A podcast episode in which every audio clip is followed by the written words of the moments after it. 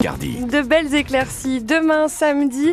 Par contre, dimanche, c'est bien de la pluie qui est annoncée. Ça va continuer jusqu'à mardi. On en parle juste après les infos avec vous, Marie-Gaëtane Comte.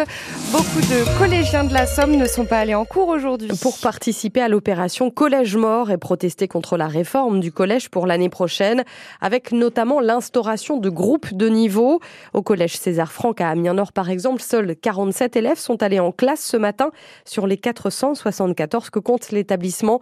Une opération similaire s'est organisée au collège Édouard Lucas, derrière la Haute-Oie à Amiens, et au collège Millevoix à Abbeville.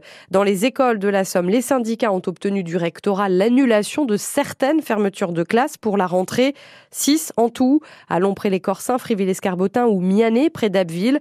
L'inspection académique réfléchit à annuler une dizaine d'autres suppressions de classes. Ça, être, ça devrait être acté avant la prochaine réunion sur la carte scolaire prévue au rectorat d'Amiens jeudi prochain. En attendant, les mobilisations continuent ce week-end par endroit et la semaine prochaine. Le chemin de Halage à Amiens est en travaux. La berge est en train d'être consolidée entre Camon et Rivry sur environ 2 km 300. De gros rochers sont installés par dizaines dans l'eau pour solidifier cette berge. C'est la première étape en cours depuis le mois de novembre. La seconde étape doit démarrer au printemps. Le bitume de la véloroute va être refait. Le but est de sécuriser un endroit très fréquenté, explique Hubert de Genlis.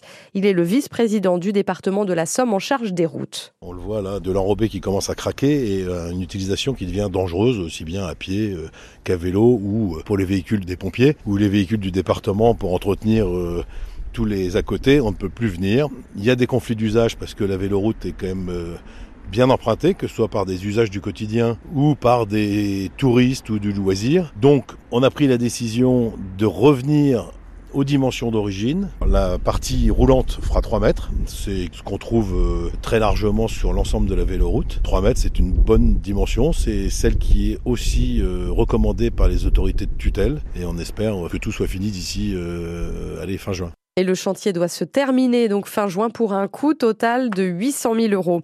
Les contrôleurs de la SNCF sont en grève ce week-end.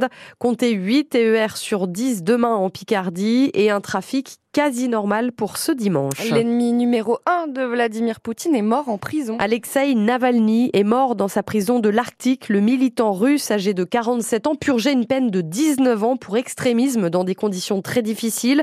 Sa mort est un choc pour tous les opposants au président russe.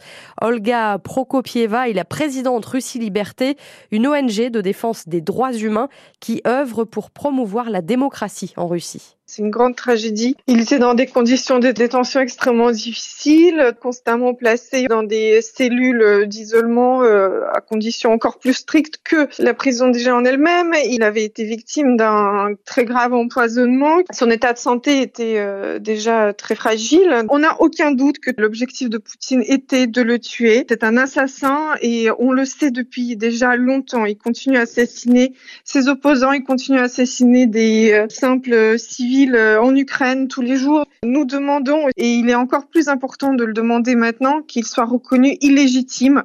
Il y a des élections, des pseudo-élections en Russie le 17 mars. On peut plus considérer comme président un assassin qui bafoue sans cesse les lois, les libertés et qui assassine tous les jours. L'Union européenne tient le régime russe pour seul responsable de la mort d'Alexei Navalny. Emmanuel Macron accuse la Russie de condamner à mort les esprits libres. L'acteur Gérard Depardieu, déjà visé par une information judiciaire pour viol, fait l'objet d'une nouvelle enquête pour agression sexuelle. Une plainte a été déposée en janvier dernier par une ancienne assistante lors d'un tournage en 2014. Et puis ce soir, c'est le quatrième et dernier derby des plaines de la saison en Ligue Magnus de hockey sur glace pour les Gothiques. Amiens-Rouen, c'est au Coliseum ce soir. Coup d'envoi à 20h15.